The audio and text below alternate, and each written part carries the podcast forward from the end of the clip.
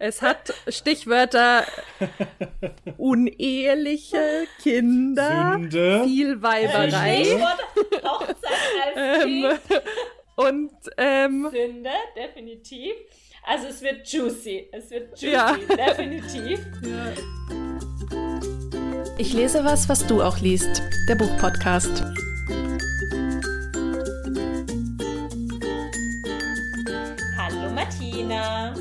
Hallo Fabienne. Hallo liebe Zuhörende und hallo unser Gast Florian. Hallo. Hallo. Es freut mich voll hier zu sein. Ja, der Florian ist ein ehemaliger Kollege von uns und auch Literaturwissenschaftler. Und er hat uns heute ein Buch mitgebracht, und zwar Aufbrechen von Cici Dangaremka. Ja, und du wirst uns kurz, glaube ich, was drüber sagen. Also über die Autorin und über das Buch. Genau. Ja, vielen Dank, dass ich mit dem Buch bei euch sein darf. Für mich war die Autorin auch noch neu. Ich versuche seit einiger Zeit mich mehr mit afrikanischer Literatur zu beschäftigen. Und ähm, ich bin auf sie aufmerksam geworden, weil sie letztes Jahr ja Preisträgerin des äh, Friedenspreises des deutschen Buchhandels geworden ist und freue mich, dass wir jetzt hier gemeinsam eine Gelegenheit haben, mehr über ihr erstes Buch zu sprechen. Vielleicht ganz kurz ein paar Eckdaten zur Autorin. Sie ist 1959 in Mutoko, damals noch Rhodesien, heute Simbabwe geboren studierte erst Medizin in Cambridge und dann nach der Unabhängigkeit Simbabwes 1980 Psychologie in Harare. Sie ist vor allem als Filmemacherin äh, in Erscheinung getreten und war zwischen 1989 und 1996 auch an der Deutschen Film- und Fernsehakademie in Berlin. Die hat sie wohl auch mit Auszeichnung abgeschlossen und währenddessen gründete sie, das war 1992, ihre erste eigene Produktionsfirma Nirai Films. Also nicht erste eigene, es kamen, glaube ich, keine weiteren, soweit ich das gesehen habe, aber die halt. Ihre Produktionsfirma. genau. Ähm, generell ist sie aber auch in der Förderung filmschaffender Frauen in Simbabwe und generell im gesamten, insbesondere südafrikanischen Raum äh, engagiert. Als Gründerin des International Images Film Festivals for Women in Harare, Mitglied der Women Filmmakers of Zimbabwe und seit 2009 steht sie auch dem Institute of Creative Arts for Progress in Africa Trust vor. Und soweit ich das gesehen habe, ist sie auch dessen Gründungsmitglied oder eines derer. Neben dem Friedenspreis des deutschen Buchhandels, was ja eine äh, ihrer jüngsten Auszeichnungen ist, erhielt sie auch im vergangenen Jahr 2021 den Penn Pinter Prize und den Penn International Award for Freedom of Expression. Zum Buch Aufbrechen ist der erste Teil einer Trilogie und erschien 1988 nicht in der deutschen Übersetzung, sondern auf Englisch äh, unter dem Titel Nervous Conditions. Die deutsche Übersetzung Aufbrechen ist von 2019. Der zweite Teil auf Englisch The Book of Not erschien 2006, also es gab schon eine ganze Zeit, die dazwischen verstrichen ist und soll auch erst in diesem Jahr 2022 unter dem Titel Verleugnen erscheinen. Der dritte Teil, This Mournable Body, ist von 2018, ist aber erstaunlicherweise in der deutschen Übersetzung Überleben vor dem zweiten Teil erschienen. Da hat es offensichtlich irgendwelche rechte Verschiebungen gegeben, sodass der Orlander Verlag, bei dem alle drei Bücher erschienen sind, den dritten Teil vorgezogen hat, um ihn möglichst schnell hinten dran zu publizieren zu können. Also Mhm. nicht so eine große Lücke zu lassen. Der erste Band Aufbrechen wurde von Ilya Trojanow übersetzt. Ins Deutsche, natürlich. Also nicht natürlich, aber für uns relevant an dieser Stelle. Ja, dann können wir vielleicht jetzt schon mal zum Buch direkt kommen. Hier liegt eigentlich, könnte man sagen, eine Bildungsbiografie eines Mädchens vor. Und zwar das Mädchen heißt Tambuzai und ihr Leben spielt sich im Simbabwe der 60er und 70er Jahre des 20. Jahrhunderts ab. Vielleicht zur kurzen historischen politischen Einordnung. Das ist eine Zeit des starken politischen, anti- und postkolonialen Umbruchs. Erstaunlicherweise hatte die weiße Minderheitsregierung schon 1965 einseitig die Unabhängigkeit von Großbritannien erklärt. Und zwar, um der weißen Bevölkerungsminderheit Privilegien zu erhalten. Das wusste ich bis dahin nicht, dass es offenbar so gewesen zu sein scheint, dass wenn es mit einem Einvernehmen mit dem, mit Großbritannien die Unabhängigkeit der ehemaligen Kolonien begann, dass damit auch eine vollkommene äh, demokratische Beteiligung aller Bevölkerungsschichten einhergegangen ist. Und das wollte eben diese Minderheitsregierung nicht mhm. haben, denn die haben sich sehr am südafrikanischen Apartheidsregime orientiert. Die parlamentarische Repräsentation der schwarzen Mehrheit war auch ursprünglich auf eine feste Anzahl von Sitzen festgelegt. Und was das Wahlrecht betrifft, war aktives und passives Wahlrecht an Bedingungen geknüpft, wo neben wirtschaftlichen Voraussetzungen auch ein europäisch orientierter Bildungsstandard gehörte, also Grundschulabschluss, um Englisch lesen und schreiben zu können beispielsweise. Insbesondere schwarze Frauen waren dann auch durch diese vielen Hürden von einer politischen Beteiligung oder auch nur Vertretung ausgenommen. Wenn nicht, was vorher noch der Fall war, sie überhaupt nicht wahlberechtigt waren an sich. Da waren nämlich ursprünglich nur Männer insgesamt und schwarze Männer auch nur unter der Bedingung, dass sie bestimmte wirtschaftliche und Bildungsvoraussetzungen mitgebracht haben. Das macht es vielleicht so ein bisschen verständlich, warum Bildung und eine Bildungsbiografie so eine große Relevanz in diesem Buch bekommt. Passend dazu, zu dem Genre, liegt hier eine autodiogetische Erzählstimme vor. Also das heißt, Tambuzai erzählt ihr eigenes Leben.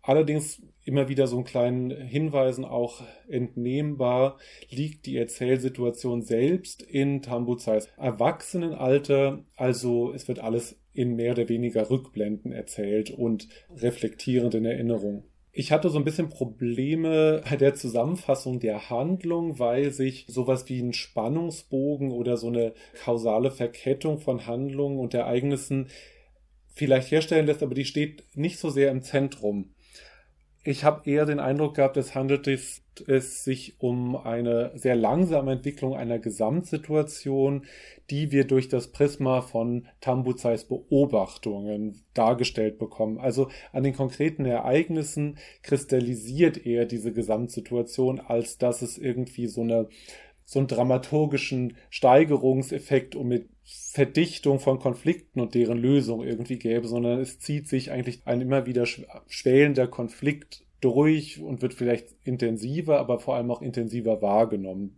Aber auch darüber können wir sicherlich noch gut diskutieren.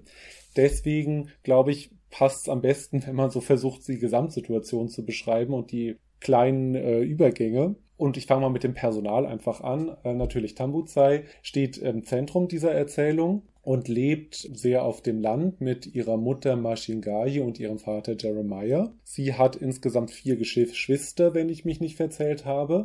Das sind drei kleine Schwestern, Nezai, Rambanai und Dambuzo und einen älteren Bruder, Namo. Und mit Namo steht sie in einem direkten Konflikt oder in einer direkten Konkurrenz um die Bildungsförderung durch die Familie.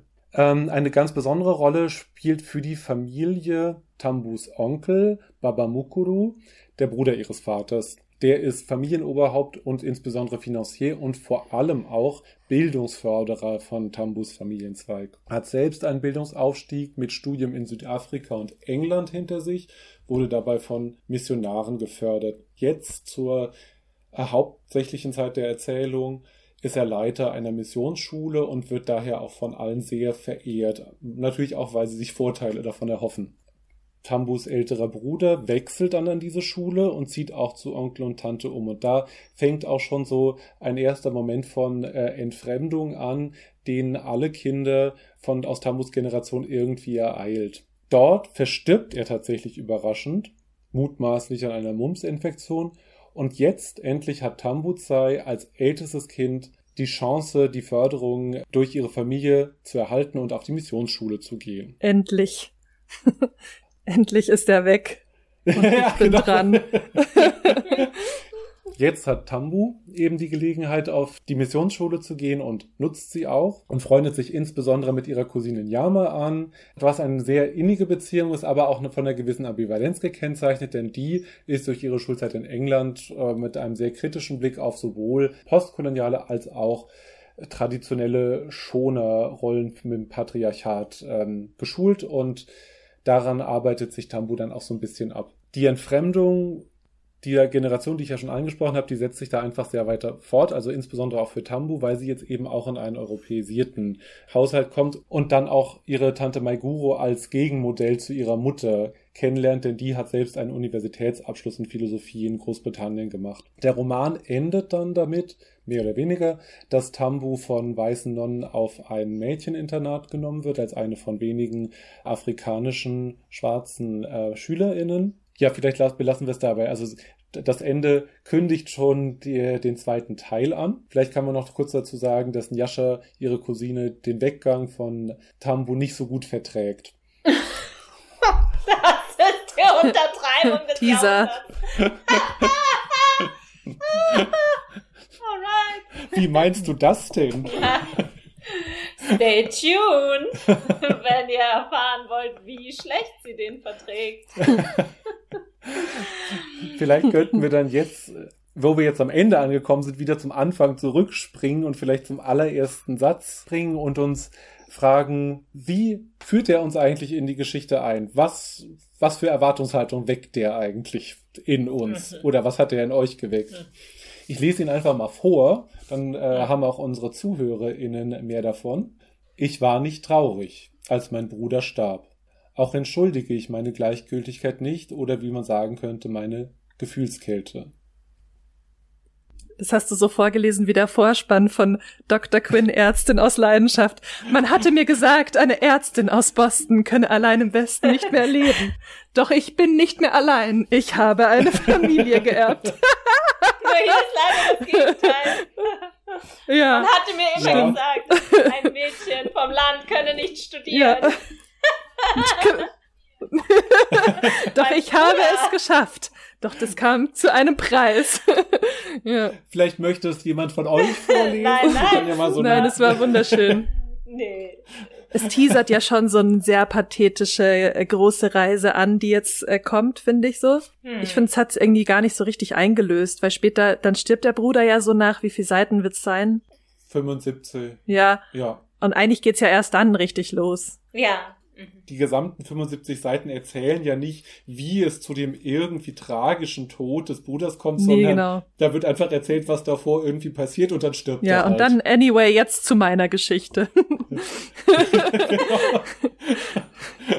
Also man würde halt dann denken, dass der Tod des Bruders eigentlich das, also so am Ende dieses Hauptspannungsbogens stehen würde, finde ich von ja. diesem ersten Satz. Aber er hat mich trotzdem schon neugierig gemacht. Mhm. Ist ein Knaller ist ein Knaller, aber es ist halt auch lustig, wenn ich jetzt nämlich den ersten Absatz anschaue, dann ist der vorletzte Satz, also quasi der, der Satz, Absatz, in dem der erste Satz, den wir gerade gelesen haben, drin steht, dann steht da, denn obwohl man das Ereignis des Ablebens meines Bruders und die Ereignisse meiner Geschichte nicht trennen kann, geht es in meiner Geschichte schließlich nicht um den Tod, sondern um meine, sondern um meine und äh, Lucias Flucht, um, die Gefang um das Gefangensein von meiner Mutter und Maigurus und um Yashas Re Rebellion. Also. Sie weiß schon, dass mhm. es so ein MacGuffin ist, ähm, um die andere ja. Geschichte zu erzählen. Ja. ja. Was ja da auch vorweggenommen wird, was ja am Schluss auch nochmal aufgegriffen wird, sind so, die Frauen sind halt so zentral. Mehr noch eigentlich als die Männer oder? Ja. Ist ja. doch auch. Also es ist nicht um den Tod, aber es, man könnte ja auch sagen, es geht halt nicht um meinen Bruder oder überhaupt um die Männer, wobei bei dem Onkel, dem Baba Mukuro, könnte man das schon sagen, aber es ist vor allem so die Geschichte dieser Frauen, die jeder auf ihre Weise vielleicht so ein bisschen rebelliert, oder? Ja, ja voll. Und es finde ich, gibt's ja schon auch in anderen so Geschichten, die irgendwie sich ums Patriarchat drehen. Dieses kleine bisschen von Freude oder Erleichterung, wenn ein Mann stirbt. Also halt ein bestimmter Mann, der halt sozusagen die, eine unterdrückende Rolle hat. Und das ist ja hier auch so, ne? Dass sie dann ja eigentlich so ein bisschen sich nicht freut, aber halt froh ist ja. um die Tatsache, dass der jetzt eben nicht mehr da ist.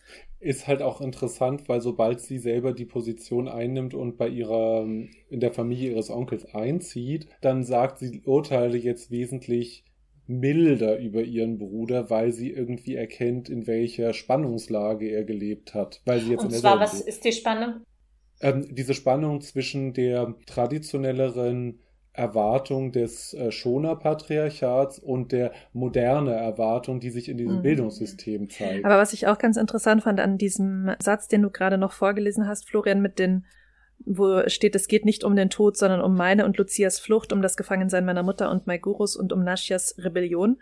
Das war mir eigentlich so beim Lesen nicht so aufgefallen, dass das dann ja nochmal wieder, also spiegelt, was du auch gerade gesagt hast, Fabian, diesen, dieses Ende, wo das steht mit den vier Frauen. Ja, das ist, glaube ich, auf der allerletzten Seite. Weil das ist dann eigentlich schon eine schöne Klammer auch um das Buch, ne? Also, ja, das stimmt. Genau, weil der letzte Satz heißt dann, es war ein langer und schmerzhafter Prozess, also da geht's jetzt um was anderes, aber ähm, ist ja egal. Es war ein langer und schmerzhafter Prozess für mich, dieser Prozess der Erweiterung. Ein Prozess, der sich in ereignisreichen Stufen über viele Jahre erstreckte und der einen weiteren Band füllen würde. Aber die Geschichte, die ich hier erzählt habe, ist meine eigene Geschichte, die Geschichte von vier Frauen, die ich geliebt habe, und die Geschichte unserer Männer. Es ist die Geschichte davon, wie alles begann. Also alles vielleicht nicht, jetzt ein bisschen übertrieben, aber alles vielleicht in, in ihrem, also in mhm. ihrer Geschichte. Und hier ist ja auch nochmal so dieses, ich glaube, wenn ich dich richtig verstanden habe, so ein bisschen, Florian, was du meintest mit, es gibt keinen so einen richtigen Spannungsbogen, sondern es kristallisieren sich immer sowas, weil hier spricht sie ja auch davon, ein Prozess in ereignisreichen Stufen über viele Jahre. Ja, stimmt. Also es hat natürlich schon so ein bisschen dieses teleologische, also dieses ja. zielgerichtete, ja, das ja in diesem Bildungsweg auch drinnen ist, ja, es wird immer besser oder man steigt immer mehr auf. Aber hier mit diesen ereignisreichen Stufen ist es dann wie immer so wie so ein Sprung, ja, von einem zum anderen, ja. ja. Das ist ja auch genauso. Im Prinzip gibt es zwei Entwicklungen, oder? Nee, oder drei, drei dieser Stufen, die so wie du es gerade genannt hast, ne? Also sie kommt überhaupt an die Schule, sie kommt an die Missionsschule und dann später aufs Internat. Und mhm. dazwischen verläuft das alles in so einem Gewaber auf jeweils einer Ebene, oder? Das war so mein Eindruck. Deswegen, sie hat, es gibt ja auch immer sehr viel Beschreibung.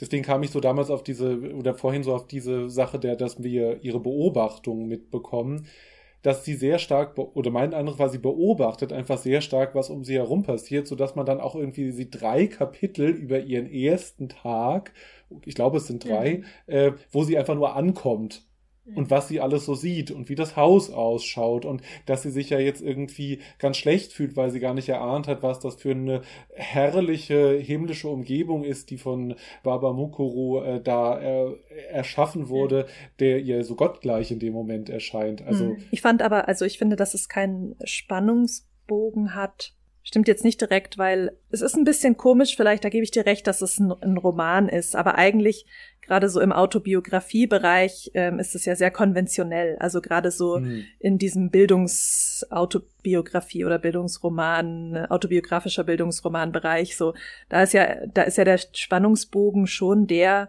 mir wurde Bildung verwehrt und ich habe sie mir entgegen aller Wahrscheinlichkeiten und über alle Hürden hinweg doch irgendwie verschafft und dann mhm das, was du jetzt gemeint hast mit den Stufen, sind dann eben so die Hürden, die dann eben so in dieser Bildungsbiografie so abgegrast werden. Und das kenne ich sehr gut eigentlich aus so afroamerikanischen Autobiografiebereich. Da ist eigentlich mhm. jedes Buch genauso wie das. Sage ich jetzt mal okay. von den Eckpunkten. Was man, glaube ich, schon feststellen kann, es wird dann ab der Mitte ja eigentlich ein anderes. Also dann ist es ja mal geklärt, dass sie jetzt gebildet wird, sozusagen, oder Bildung wahrnehmen darf. Und dann, finde ich, wird es ja erst richtig spannend. Also dieses Mitfiebern, was am Anfang ist, darf sie in die Schule oder nicht, wo man eigentlich erwartet, das wird das ganze Buch sein, hört ja dann auf. Das ist ja dann relativ geklärt. Das ist ja auch überhaupt nicht mehr so im Laufe des Buches, dass das nochmal zur Disposition steht. Also, ja. dass man jetzt als Leserin irgendwie mit äh, Fieber, darf die jetzt doch nicht mehr weiter auf die Schule gehen. Das ist dann eigentlich klar, ab dem Zeitpunkt, dass der Bruder weg ist. Mhm. Und dann wird's ja irgendwie ein anderer, ein anderes Buch schon fast, finde ich. Also ich finde, es sind ein bisschen zwei Bücher. Und dann geht's eben um diese vier Frauen, um die Rolle der Frau in der Gesellschaft und auch so um Tambus. Also ich finde, man ist schon so fast so dabei, wie wie ihr manche Sachen dämmern, beziehungsweise wie ihr andere Sachen lange nicht dämmern, mhm. die eben ihre Cousine Njascha schon durchschaut hat, wie sie unterdrückt wird, dass sie rebellieren muss und so.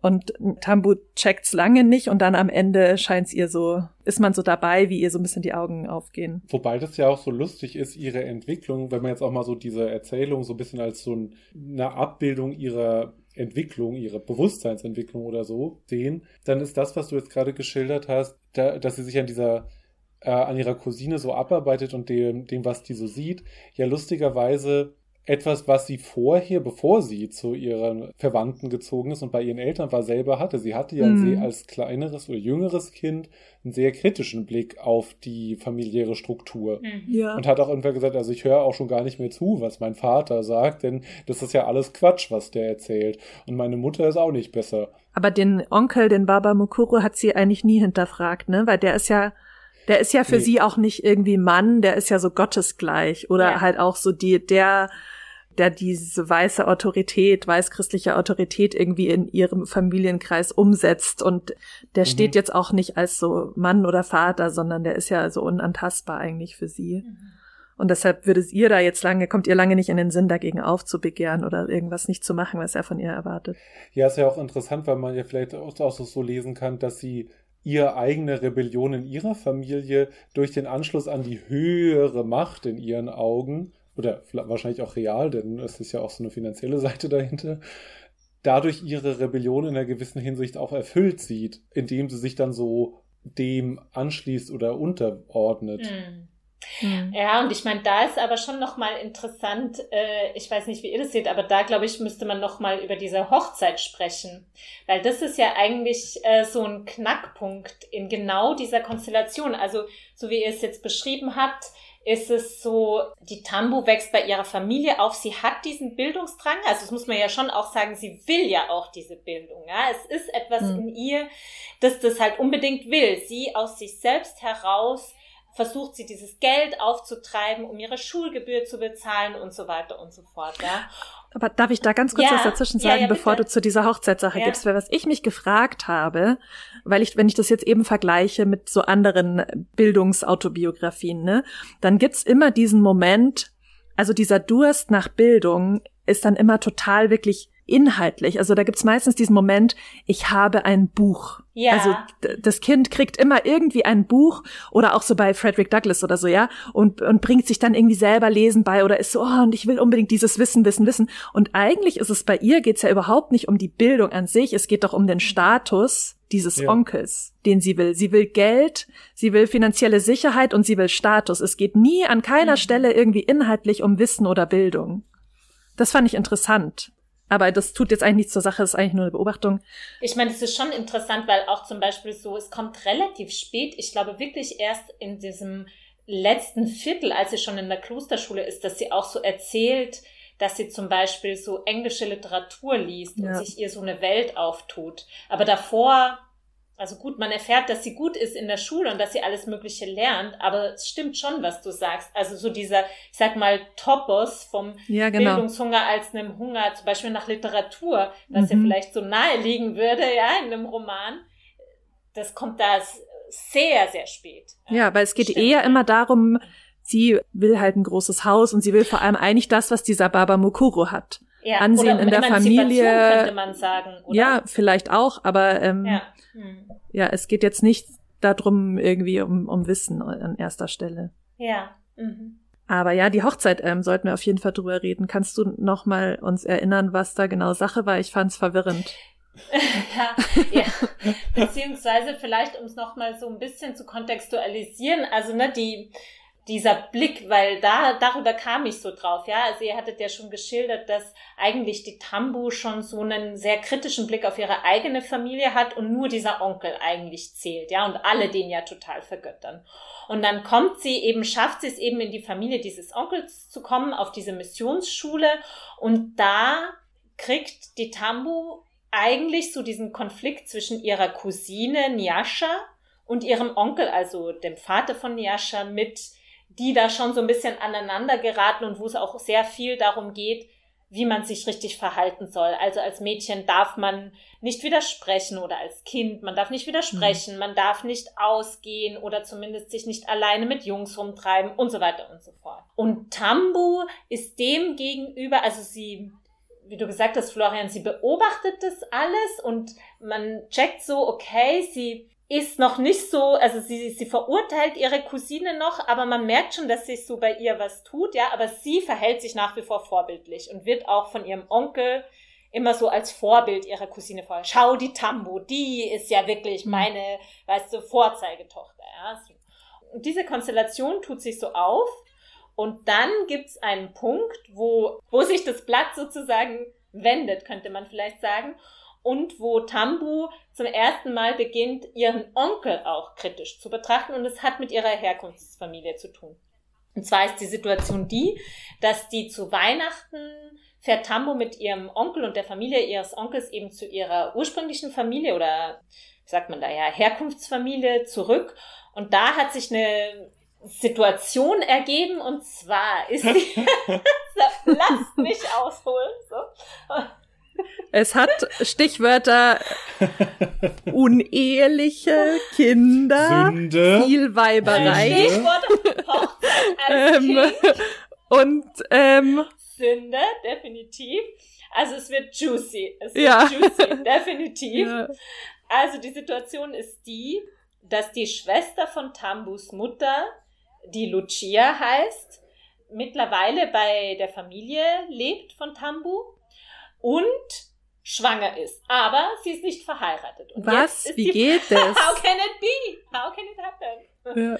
Ja. Und nicht nur, dass sie es ihr, dass sie nicht ashamed ist, sie will sich auch nicht reinreden lassen, wen sie jetzt heiraten soll oder mit wem sie zusammen sein soll. Und es gibt eben eine Frage darum, wer diese, der Vater dieses Kindes ist. Das eine ist der Take Sure oder wie, wie wird es Florian denkt- Takesure. genau, ich habe Takesure.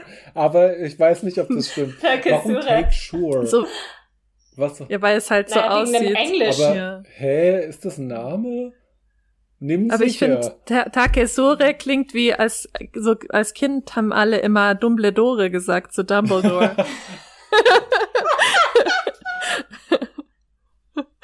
Ja, okay, also. Anyway. man schreibt es auf alle Jeder sagt einfach, wie es er oder sie meint. Aussprache Ja. frei äh, nach. Schnauze. Ja, so genau. Also das ist so ein Mann, der an, zum Haus ihrer Eltern gekommen ist, eigentlich um dem Vater zu helfen in der Bewirtschaftung des Hofs und der Felder und so weiter. Und der sich aber sehr schnell als so ein bisschen so Nichtsnutz empuppt. Also der hängt dann immer mit ihrem Vater so in der Kneipe ab und so richtig arbeiten tun die auch nicht. Naja, und der hat auf alle Fälle mit der äh, Lucia eine Affäre. Und es gibt aber auch, das steht auch im Raum, dass auch der Jeremiah, also der Vater von Tambu, auch mit der Lucia geschlafen hat. Und je- jetzt ist sie nun mal schwanger und irgendwas muss jetzt passieren. So, sie muss unter die Haube. Das ist sozusagen das Ding. Und die Tambu kommt eben mit ihrem Onkel dann nach Hause und der Onkel, nachdem der das Familienoberhaupt ist, wird eben sozusagen herbeizitiert, um jetzt die Situation zu klären und da eben zu entscheiden, was zu tun sei. Und der Onkel äh, ist eben sehr christlich geprägt, eben auch durch seinen Bildungsweg. Und der sagt auf keinen Fall, also wenn eins nicht passieren darf, ist, dass die Lucia die zweite Frau ihres Vaters wird. So. Äh, die Lucia die zweite Frau von Jeremiah wird. So. Also des Vaters von Tambu, seines Bruders, weil eben Bigamie ist natürlich für ihn, der diesem christlichen Glauben anhängt, äh, geht es auf keinen Fall. No, no. Und weil wir schon dabei sind, sagt er dann so, ihr habt ja überhaupt nie kirchlich geheiratet, sagt er dann zu äh, Tambus Eltern. Stört mich schon Ja, lang. Genau, und jetzt ähm, I declare, sozusagen erkläre ich, ihr müsst jetzt heiraten. Quasi die Eltern von Tambu, die schon vier Kinder miteinander haben, müssen jetzt kirchlich heiraten. Und am besten soll die Lucia mit dem Take Sure zurück in sein Dorf gehen. Der ist zwar auch schon verheiratet, aber das ist mir egal, weil gehört nicht zu meiner Familie. So, das ist sozusagen die Situation. Und die Tambu, was ist mit der Tambu? Was sagt die dazu? Frau Lehrerin, ich weiß es. Ja, also, Ähm. Die. oh Mann. Also, das ist ja auch lustig. Das ist ja nicht, es wird uns ja nicht direkt erklärt. Das ist, habe ich auch ehr- ehrlich gesagt gut gefunden an dem Buch, dass nicht so viel Telling war, ne? Es war mehr Showing. Mhm. Fand's nicht? Hast du gemischt? Also, sie hat schon so reflektiert, Mhm. aber nicht interpretiert, fand ich. Naja, egal. Auf jeden Fall wird die Tambu sofort von so einem Unbehagen irgendwie erfüllt und hat irgendwie so gar keinen Bock auf diese Hochzeit und überlegt schon früh auch irgendwie, ah, sie will da nicht hin. Und dann ist es aber so ein, so ein Prozess quasi, dass sie sich auch selber so fragt, ja. warum eigentlich? Was stört mich? Also warum habe ich da so eine Ablehnung da? Sie erschrickt ja erstmal, weil eigentlich ist sie ja immer total on board mit den, sag ich mal, Ethics von Onkel Baba Mukuru. Und da ist dann das erste Mal so, dass sie denkt so, nee, ich finde das irgendwie überhaupt nicht okay, aber sie weiß nicht so richtig warum. Und dann hat sie eben so nach einer Weile das Gefühl, dass der Grund, warum sie da nicht hingeht, ist eigentlich Scham, weil sie das Gefühl hat, dass so diese Familie von Baba Mukuru, also von dem Onkel, dass die irgendwie urteilen beziehungsweise mhm. sich lächerlich, also so lachen oder oder ihre Familie lächerlich finden. Warum wird aber nicht so ganz erklärt, oder? Also ich habe das so verstanden, dass die oder ich habe mich gefragt, denkt Tambu, dass Baba Mukuro die das lächerlich findet, dass die quasi so mhm. außerhalb des Glaubens mhm. leben, in so wilder Ehe ja. oder oder was genau ist jetzt diese dieses was Tambo fürchtet, dass es da dass da lächerlich gemacht wird. Das finde ich war nicht so klar. Ist mhm. es diese Farce dieser Hochzeit eben mit diesem weißen mit dem Kleid und und der diesem Jungfräulichkeitsgetue? Mhm.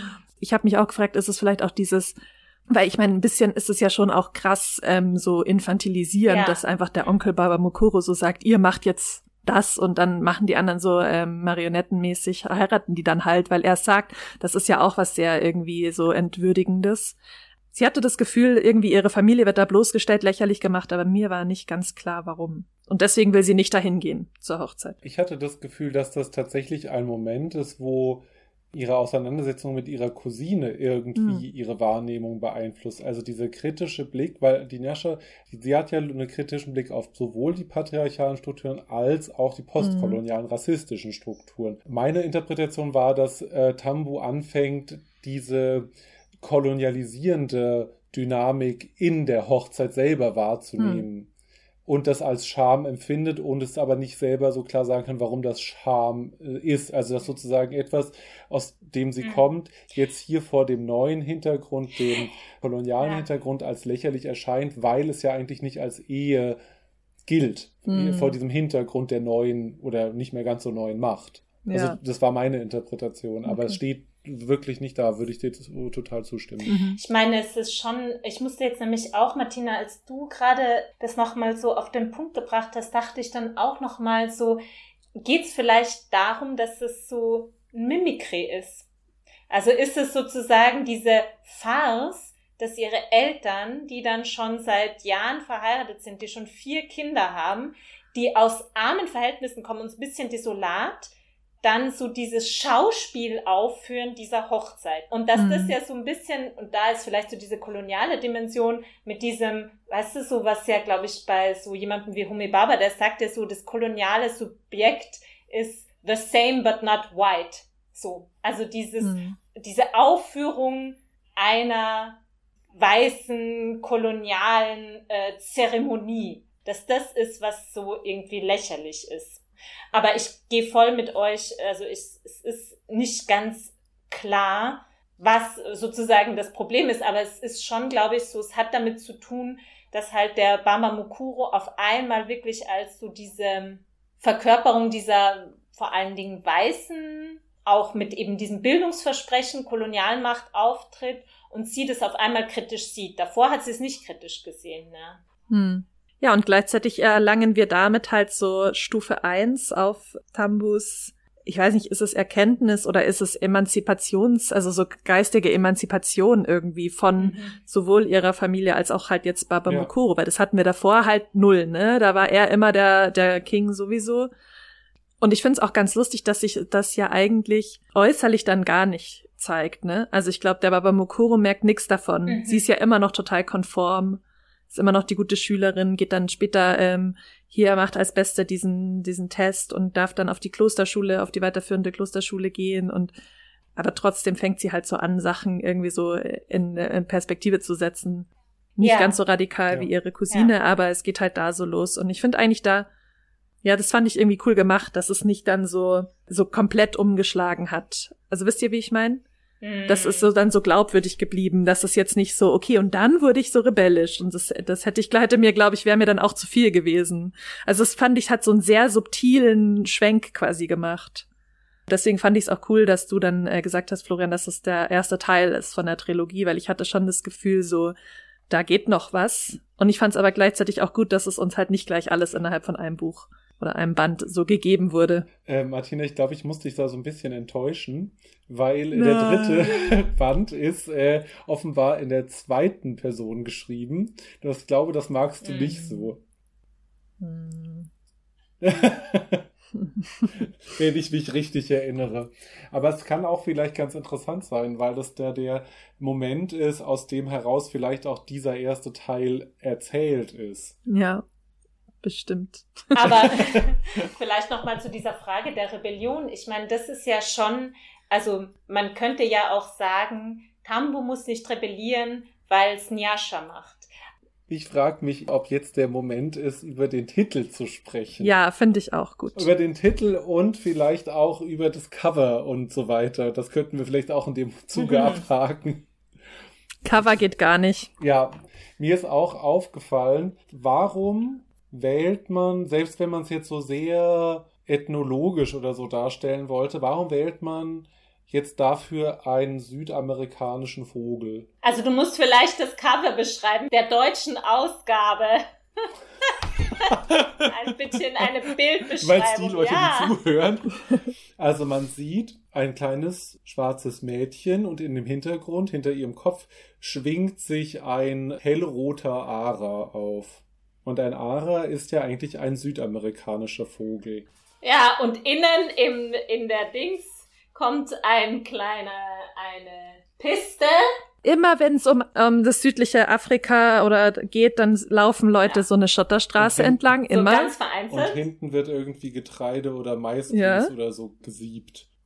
Fail, Orlando Verlag, sorry to say. Aber ja, und ich finde, man merkt halt auch, dass man, dass man möchte, dass die Menschen, weiß ich nicht, so ein Volks- oder irgendwie so Regions- Panorama kriegen, weißt du, ja, wisst ihr, wie ich meine? Oder so eine exotische, ein Einblick in einen Exkurs in ein ander, in Einblick in ja. eine ferne Welt und ähm, jetzt nicht um, es ist, der literarische Anspruch wird hier ja. nicht evoziert, ja. würde ich jetzt mal sagen. Das stimmt total. Es hat halt leider diese ungute Tradition, die sich ja auch mit Völkerschauen und so verbinden, also auch diese Mischung mm. unterschiedlicher Hintergründe, die dann einfach nur zu so einer Figur des Exotischen an sich. Also es ist natürlich jetzt hier nicht so hm. krass, aber es ist irgendwie schon problematisch. Also ja. vor allen Dingen 2019. Mhm. Also ich hatte so ein bisschen das Gefühl, auch mit dem Titel Aufbrechen zusammen, da wird mhm. auch gleichzeitig so ein 80er Jahre Dritte Weltpublikum, Bewe Dritte Weltbewegungspublikum oder so anvisiert. Also keine Ahnung, ob das so war.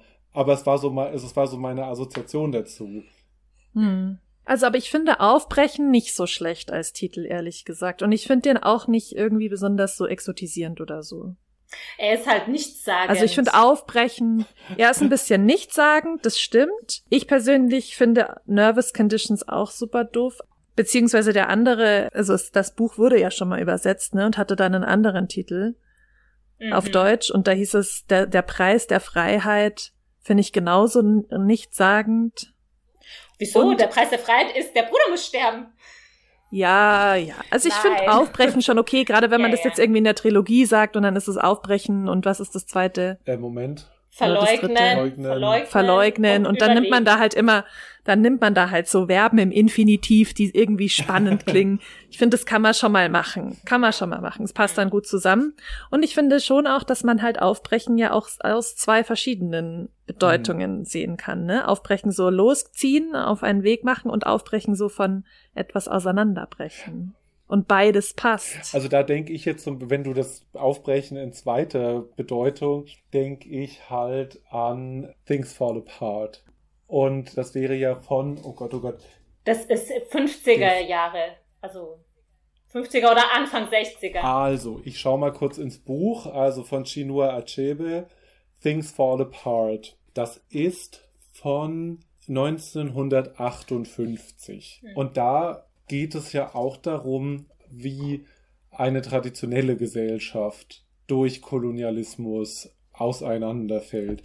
Dann würde ich dich, hm. Martina, fragen, würdest du auch sagen, dass das dann mit dem Aufbrechen gemeint ist oder was? Also so, dass dieses, was bricht denn da dann auf? Also dieser Chinua Achebe-Titel ist ja auch ein Zitat ne, von William Butler Yeats. Mhm. Und das geht ja weiter halt so, things fall apart, the center cannot hold. Also es geht ja immer darum, dass das Zentrum Ja. sozusagen so an Macht verliert. Das ist ja bei ACW auch so. Also ich finde schon, dass am Ende, wenn man das jetzt nicht in dieser Trilogie sieht, die wie auch immer weitergeht, hat man schon am Ende so das Gefühl, okay, es ist in, so diese Frauenschicksale, die geschildert werden, die werden irgendwie in der Kontinuität gesehen, die so symptomatisch Ja. für, für was sind, also für vielleicht das Patriarchat, für diese Gesellschaft, was weiß ich. Und, und diese Erkenntnis schon alleine kann irgendwie das was dann aufbrechen oder so. Okay. Finde ich schon, dass da so ein bisschen so, eine, so, ein, so ein Aufbruchsfeeling ist oder zumindest so eine, so eine Hoffnung gestiftet wird. Obwohl es denen ja eigentlich vielen von denen am Ende so ein bisschen schlecht geht, ne? das müssen wir dann auch noch thematisieren. Trotzdem einfach so diese Erkenntnis, dass das eben nicht irgendwie Einzelschicksale sind, sondern so einen gemeinsamen äh, Nenner haben. Aber ich finde es schon auch nochmal interessant. Also ich verstehe voll, was du meinst. Und man könnte ja schon sagen, es ist ja auch durch das, diese Frauen, also auf alle Fälle Nyasha und Tambu brechen ja in gewisser Art und Weise schon diese traditionellen Familienmuster oder so patriarchalen Muster auf. Und ich finde es aber schon erstaunlich vor dem Hintergrund, was du am Anfang gesagt hast, Florian, nämlich der tatsächlichen sozusagen antikolonialen oder postkolonialen historischen Situation, dass das so gar keine Rolle spielt, weil es ja schon ungefähr um die Zeit auch, also Unabhängigkeit Spielt in den 60er, was steht da? 70er Jahren, ne? Genau. 70er Jahren. Und das 68, da kommt sie, also ihr Bruder stirbt, äh, 1968 steht auf der ersten Ah, Seite. ja, gleich. okay. Weil dann, ich habe mich dann nämlich gefragt, okay, muss man das dann wie, also da bin ich nämlich wieder bei dem Aufbrechen so, muss man das wie so als so eine Allegorie quasi dieser aufbrechenden, langsam aufbrechenden kolonialen Gesellschaft jetzt sehen? Weil ich finde es ja auch inter interessant oder erstaunlich, wie wenig Weiße in diesem Buch eine Rolle spielen. Es gibt ja nur zweimal sozusagen Interaktion mit Weißen, ja, also gut, das spiegelt vielleicht das wieder, was du auch am Anfang gesagt hast, das ist natürlich eine totale Minderheit, aber es kommt eben einmal ganz am Anfang, als Tambu versucht, da ihren Mais zu verkaufen und dann kommen da zwei so ein älteres weißes Ehepaar, die auch so völlig schockiert scheinen und sie ist auch völlig schockiert von denen. Die wissen gar nicht sozusagen, wie sie miteinander umgehen sollen. Und dann vermittelt der Dorfschullehrer, der mit der Tambuda da ist und erklärt diesem weißen älteren Ehepaar, warum die Tambuda da ist. Also schon auch so dieser Blick des anderen, weil der Lehrer übersetzt dann der Tambu, dass die gemeint haben, oh Gott, dieses abgerockte Kind da und die dachten, der Lehrer hat die gezwungen, da in der Straße quasi zu betteln, ne? Und sie sollte doch zur Schule gehen. Ja, genau. So. Aber eben das ist so eine Situation. Und dann kommt ja eine ganz am Schluss. Und da kann man jetzt vielleicht dann diese Nyasha-Geschichte erzählen, wo es eben einen Kontakt mit einem weißen Psychiater gibt. Und das sind ja die einzigen beiden Instanzen, wo quasi weiße Menschen in diesem Buch vorkommen. Aber natürlich, es geht indirekt die ganze Zeit natürlich um Kolonialismus, eben um die, über diesen Onkel und diese Mhm. Bildungsbiografie und diese Mission, also diese Missionare und so weiter. Gut, die Missionare sind wahrscheinlich auch Mhm. weiß, ne? So. Und dann, als Tambo auf die Schule kommt, dann geht's auch darum, Hm. dass es so, auf diese Klosterschule, das ist ja nämlich eine, die sehr außergewöhnlich ist, weil da nicht nur Weiße, also weil es nicht segregiert oder wie sagt man da, getrennt ist, sondern weil eben schwarze Mädchen da auch studieren oder zur Schule gehen dürfen. Aber da passt doch jetzt der englische Titel Nervous Conditions dann ganz gut mit rein. Oder findest du, dass wenn man den, wenn du den gehabt hättest, hättest du da dann die koloniale, postkoloniale Perspektive besser gesehen in dem Buch? Oder ihr? Also ich denke auf jeden Fall, weil man muss auch bedenken, das ist ja selber ein Zitat. Nervous Conditions bezieht sich nämlich auf das Vorwort, das Sartre zu Franz Fanons Les Damnés de la Terre, also die Verdammten der Erde geschrieben hat, was ja auch so eine Art post- oder antikoloniales Manifest darstellt. Uh. Und ich habe das noch ähm, mal so äh, die zwei Seiten da drumherum recherchiert und wenn ich das richtig sehe, ist es im Französischen, wird es als Nevrose, also Ah, Neurose, mhm. beschrieben und bezieht sich vor allem auf eine internalisierte koloniale Gewalt, vor der die Kolonisierten selber Zuflucht in einer Mischung aus religiöser Trance und kolonialer Selbstentfremdung suchen. Also ich glaube, der Gedanke ist, glaube ich, dass sich diese Gewalt nach außen kehren soll, um revolutionär zu werden, weil sie sich vorher nach innen gekehrt hat. Das ist, was hier mit Nervous Conditions gemeint ist. Also, Mhm. und vielleicht könnten wir uns auch überlegen, ob nicht auch gerade alle weiblichen Figuren sich sehr stark als Variationen dessen ausgeben, vor allem in Bezug auf dieses Zentrum Babamukuro, der ja sowohl der Patriarch ist, als auch darin, dass irgendwie überformte koloniale Subjekt, das gleichzeitig die koloniale Macht darstellt als Bildungsträger oder Förderer Mhm. oder was auch immer. Hm. Findet ihr plausibel?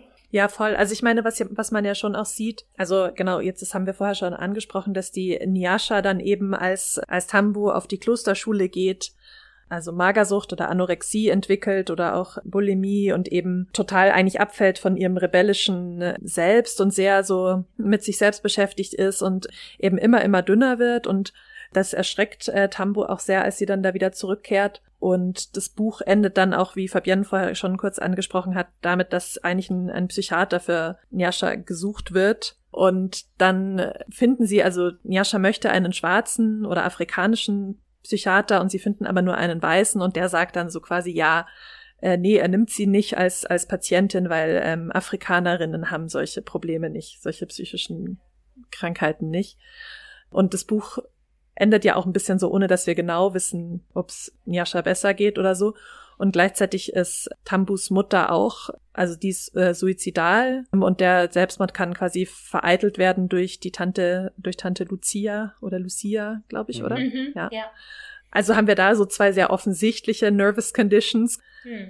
Es zieht sich jetzt nicht durch alle Frauen durch. Ich glaube, das hätte ich auch ein bisschen zu sozusagen penibel gefunden. Ja, das stimmt. Hm. Weil ich finde jetzt für, für die Tante, also für Maiguru kann man es nicht sagen und eigentlich für Lucia auch nicht. Oder findest du, also weil das Einzige, was Maiguru macht, ist ja so ein bisschen, dass die so ein bisschen vielleicht eine Depression hat oder zumindest so sehr unzufrieden ist und sehr, also so resigniert ist in ihrer Rolle als brave Frau von Baba Mukuro und ihn dann ja mal drei Tage oder so verlässt und alle sind so, wow, no, she didn't und dann aber wieder zurückkommt und alles wieder genauso ist. Es scheint, es ist aber deutlich trotzdem halt schon sehr weiblich konnotiert, da würde ich dir zustimmen, dieses Nervous Condition Ding. Was interessant ist, ne, weil bei Ja. ähm, Fanon ist das ja nicht, es ist überhaupt Ja. nicht weiblich gemeint. Nee. Hm. Gut, da, Hm. da kann man vielleicht auch verstehen, wieso das jetzt zumindest in der deutschen Rezeption so als genauso diese fehlende weibliche Stimme im afrikanisch-postkolonialen ähm, literarischen Diskurs wahrgenommen wurde. Ja, ich muss auch sagen, ich finde mit der mit dieser Nervous Conditions genauso, als- ich habe ja vorher gesagt, als Titel finde ich das an sich blöd, so wenn man jetzt nicht diesen Fanon-Hintergrund kennt, den glaube ich jetzt, ich weiß nicht, wie viele Leute da drauf kommen, ehrlich gesagt. Ich finde, dann macht's das schon ziemlich cool vom Titel her. Dann finde ich den Ja. doch besser als Aufbrechen, das stimmt. Und vor allem, ich glaube, wenn einem so dieses Hintergrundwissen zu diesem Titel fehlt, dann glaube ich, verpasst man auch ein paar Sachen in dem Buch. Ja. Hm. Und ich finde es seltsam, weil, wenn ich es richtig verstanden habe, also ich habe jetzt auch nur die deutsche Ausgabe gelesen, aber wenn ich es richtig verstanden habe, ist in der englischen Originalausgabe, ist ja genau Sartre, ist ein kurzes Sartre-Zitat. Also Mhm. dieses, the condition of the native is a nervous condition. Mhm. Ich paraphrasiere es jetzt ungefähr, aber so ungefähr ist es. Das hätten sie ja drinnen belassen können, Mhm, auch wenn das jetzt stimmt. das nicht übersetzt. Weil ich finde, genau wie du sagst, Martina, das ist schon ein sehr wichtiger Punkt, um vielleicht das, was ich vorhin gesagt habe, auch zu verstehen, dass das Postkoloniale oder das Koloniale, das Politische hier schon präsent ist, aber Mhm. halt auf einer subkutanen Ebene. Und das ist ja, Ja. auch so was, wo sich dann so diese postkoloniale und die feministische Kritik trifft. Also eben auch zu sagen, okay, sowas wie eine, sag ich mal, Rebellion der Körper oder so ja, dass sich auch so Machtverhältnisse in Körpern auch direkt manifestieren, dass ja. das Auswirkungen hat, ja, auf Psyche, auf Körper und dass das politisch ist und nicht so eine mhm. individualpathologische Geschichte. Das ist ja eigentlich der Punkt und das exerziert dieses Buch ja auf verschiedenen Ebenen aus, ja, und zwar ja, also eigentlich man könnte man könnte sich noch mal unterschiedliche diese unterschiedlichen Konfliktpunkte anschauen und immer wenn sozusagen es irgendwo hakt, wenn sich so ein Konflikt aufbricht oder anbahnt, dann manifestiert sich das bei irgendwem, auf, also der Frauen, auf einer körperlichen Ebene.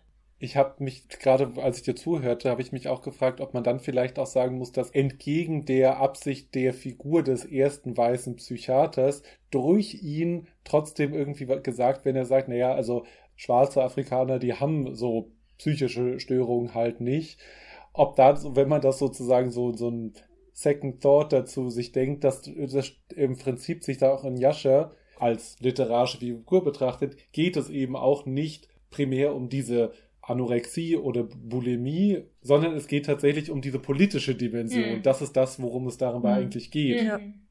Und deswegen hat sie, hat sie es eigentlich nicht. nicht mhm. In so, Anführungszeichen. Ja. Mhm. Aber das hat mich, ja. Also ja, keine Ahnung, es war jetzt nur so ein spontaner Gedanke, nee, aber schon. Aber ich meine, ich finde, nein, nein, aber ich finde, es macht natürlich, ich finde, der Satz macht ja schon stutzig. Also diese Aussage, ja. oder? Also in dieser Radikalität. Also selbst wenn man jetzt gar nichts über postkoloniale Kontexte weiß, ist natürlich diese Aussage, also allein darin schon so rassistisch, ja, finde ich. Nee, aber oder? ich finde, das ist, ja, voll, aber ich finde, das ist ja auch eine bekannte, also andersrum gesehen ist das Argument ja sehr bekannt, so, dass halt so Anorexie sowas ist, was halt so reiche westliche weiße Leute sich ausdenken, so ja. auch mit dem, mit der Anspielung, ja, weil wenn du wirklich nichts zu essen hättest, so, weißt du, wenn du nicht in diesem krassen Überfluss leben würdest, dann würde dir das gar nicht einfallen, Nahrung abzulehnen. Ja. Vielleicht ist es mhm. auch so rum halt zu denken. Mhm. Ja, also eben dieses Buch, das äh, kommt erst so recht simpel daher und mhm. dann, ja, ich finde, äh, man kann schon da so ein paar Steine umdrehen mhm. drin. Ja einige, finde ich. Und ich glaube, wir haben noch lange nicht alle umgedreht, die in diesem Fluss der Worte zu finden wären. Aber ich glaube, wir sind trotzdem so ein bisschen am Ende angekommen. Yes. Ja, soll ich sagen, was wir das nächste Mal lesen? Yes. Das nächste Mal lesen wir den Roman Hündin von Pilar Quintana, ein Buch aus äh, Lateinamerika. Sí. Sí, claro. Chica. Aber wie fandet ihr denn das Buch aus ähm, Zimbabwe? Ei. Ich weiß nicht, warum ich das jetzt auch so spanisch gesagt habe, aber ja, und sorry an alle. Florian, möchtest du anfangen? Oder wer hat, ähm, wer möchte? Also ich fange gerne an. Was du zuletzt gesagt hast, Martina, mit dem, das kommt so simpel daher, das ist genau das, was mich vorher so ein bisschen ach, ja, okay, wird das, ist das Buch jetzt so, wie das Cover es verspricht? da hatte, das war so ein bisschen so meine erste Befürchtung. Dann hatte ich so das Gefühl, okay, das ist eine relativ cleane Sprache eine Zeitweile. Da hatte ich so das Gefühl, kommt da jetzt was raus, dass sie so stark eigentlich vor allem Filmemacherin ist und dass es hier so um insbesondere Figurenrede plus eingeblendet irgendwie so Regieanweisungen oder Beschreibungen von Szenen und so weiter geht. Aber ich, das hat sich dann relativ schnell also aufgelöst für mich. Also ich bin nämlich eigentlich jemand, der gerne ein bisschen mehr Telling hat. Mhm. Und ähm, How dare you!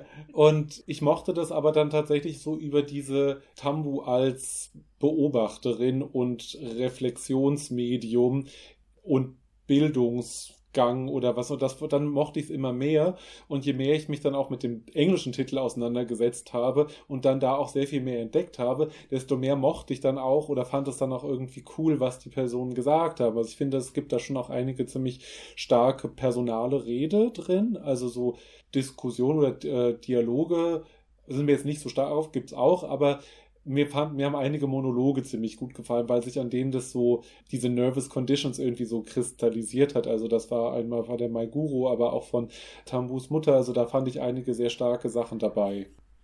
Und ich mochte auch diese manchmal so ins Essayistische kippende Beobachtung von Tambu. Das hat mir irgendwie auch gefallen. Deswegen vergebe ich von eurer fünfstufigen Skala vier Punkte. Mhm. Ich fand es schön zu lesen Ich habe es ganz gerne gelesen eigentlich. Auch dann vor allem nachdem der Bruder dann schon früh tot war und ich mir dann doch nicht mehr so sicher war, wo das Ganze hinführt. Das fand ich eigentlich ganz cool. Ich würde so ein bisschen was abziehen, weil ich so ein bisschen altmodisch erzählt fand. Also hatte schon fast so was Auktoriales, also mit dieser quasi mhm. Stimme aus der Zukunft, die dann die Events aus der Vergangenheit so bewertet das weiß ich nicht. Das war mir, ich sag mal, jetzt salopp gesagt, erzählerisch zu wenig funky irgendwie. Ich mag's da lieber so ein bisschen aufregender oder wenn es dann schon in der Ich-Form ist, dann so ganz schlicht. Und das war irgendwie so ein bisschen, ja, es kam mir ein bisschen altmodisch vor, aber okay. Und ja, ich fand dann doch jetzt durch das Gespräch, dann ähm, tun sich da doch noch Dinge auf, die ich so jetzt vielleicht alleine auch nicht mehr nicht bemerkt hätte. Total. Und deshalb würde ich ja, würde ich eine gute Note geben. so 3,5, glaube ich, würde ich mal geben. Vielleicht fast 4. Vielleicht 3,6. Hm. ja, ich kann mich dem eigentlich voll anschließen, was ihr gesagt habt. Ich kam so irgendwie ein bisschen schwer rein. Mhm. Aus anderen Gründen, als du gemeint hattest, Martina. Ich hatte nämlich nicht so wirklich eine so Erwartung. Oder klar, man denkt so irgendwie der Tod des Bruders, aber ich fand, es ist so ein bisschen auseinandergefallen ebenso. Also diese Stufen quasi der Ereignisse, das war mir ein bisschen zu disparat so. Also ich fand es dann teilweise, oder du hattest, glaube ich, vorhin auch gesagt, Martina, so dieses nach dem Tod des Bruders, das ist fast wie so ein neues Buch, mhm. das beginnt da. Und das, das hatte ich schon, also deswegen hatte ich, glaube ich, so Schwierigkeiten reinzukommen. Aber dann war ich so voll Team Tambu und bin so voll mitgegangen mit den ganzen Dingern und ihren Konflikten und ihrer so langsamen und stillschweigenden Auflehnung gegen den Onkel. Und ich glaube, ich würde auch äh, 3,5 geben. Das war so. Ja. Nice read. Yes. Na gut, dann bis zum nächsten Mal. Ja, danke Florian, dass du da warst. Ja, natürlich. danke Flori. Danke, dass ich da sein durfte. Es war sehr schön, hat mir sehr viel Spaß gemacht. Sehr gut. Ciao. Tschüssi.